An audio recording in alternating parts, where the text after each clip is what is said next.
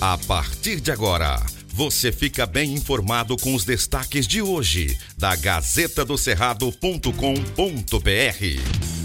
Olá, leitores e ouvintes de todo Tocantins. Chegamos com as principais notícias desta quinta-feira, dia 26 de maio. Eu sou Silvio Moreno. Gazeta do Cerrado. Micro-ônibus escolar tomba e deixa feridos no oeste do estado após colisão. Duas pessoas ficaram feridas após um acidente entre um micro-ônibus e uma caminhonete entre o povoado Campina Verde e a cidade de Divinópolis, oeste do Tocantins. As vítimas estavam uma em cada veículo. Elas precisaram ser encaminhadas para o Hospital Regional de Paraíso do Tocantins e não há informações sobre o estado de saúde delas. Segundo as informações da Polícia Militar, a colisão foi registrada nesta quarta-feira, dia 25, por volta das 18 horas e 30 minutos. A frente da caminhonete ficou completamente destruída Durante a perícia, parte da rodovia onde o acidente aconteceu ficou interditada. Ainda segundo a polícia, nenhum dos condutores apresentaram sinais de embriaguez. Um laudo deve informar as causas do acidente. Gazeta do Cerrado. Autorizada a realização do concurso da Polícia Civil, na manhã desta quarta-feira, dia 25, a gestão estadual assinou autorização para a realização do certame e da seleção de instituição que será responsável pela realização do concurso. O governador Vanderlei Barbosa reforçou que o ato representa a preocupação da gestão com o fortalecimento da segurança pública.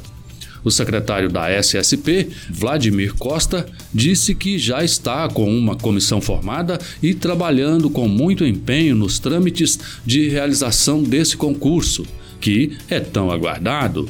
Os últimos editais de concurso para a Polícia Civil foram publicados em 2014 e ofertaram vagas para os cargos de delegado de polícia, perito criminal e médico legista e agente de polícia, escrivão de polícia e agente de necrotomia e papiloscopista. Veja os detalhes na Gazeta. Gazeta do Cerrado. Igeprev é indenizado em 13 milhões de reais por meio da aquisição de imóveis em diversos estados do Brasil. Na terça-feira, dia 24, foi assinada de forma digital pelo Instituto de Gestão Previdenciária do Estado do Tocantins, o GEPREV, e o Banco Máxima SA, atualmente denominado como Banco Master SA, a escritura pública de doação em pagamento, transferindo 60 imóveis avaliados em mais de 13 milhões de reais a fim de indenizar o GEPREV por prejuízo causado por fundo de investimento que se tornou ilíquido. Os 60 imóveis estão situados nos estados do Rio de Janeiro, Minas Gerais, São Paulo, Paraná e Goiás. Agora, sob a titularidade do IGEPREV, serão incorporados aos ativos do Fundo de Investimento Imobiliário, em que o Instituto é o único cotista cuja instituição gestora do fundo envidará todos os esforços para a venda dos mesmos. Gazeta do Cerrado. Trabalhador desaparecido há cinco dias em fazenda é resgatado em pasto de propriedade vizinha. O trabalhador rural Antônio Reginaldo da Silva, de 46 anos, foi localizado na manhã desta quinta-feira, dia 25. Ele estava desaparecido desde a última sexta-feira, dia 20, em uma fazenda de Brasilândia. Antônio foi resgatado em um pasto na propriedade vizinha. Ao corpo de bombeiros, o homem disse que dormiu na mata. Disse que saiu com um facão para cortar um cabo de foice. Durante a noite, procurava um lugar para quietar porque não saía em casa nenhuma. Deitava lá nas folhas e dormia para o outro dia sair andando de novo, segundo relatou. Os parentes do trabalhador disseram que ele não tem nenhum histórico de sumiços e também não possui transtornos psicológicos.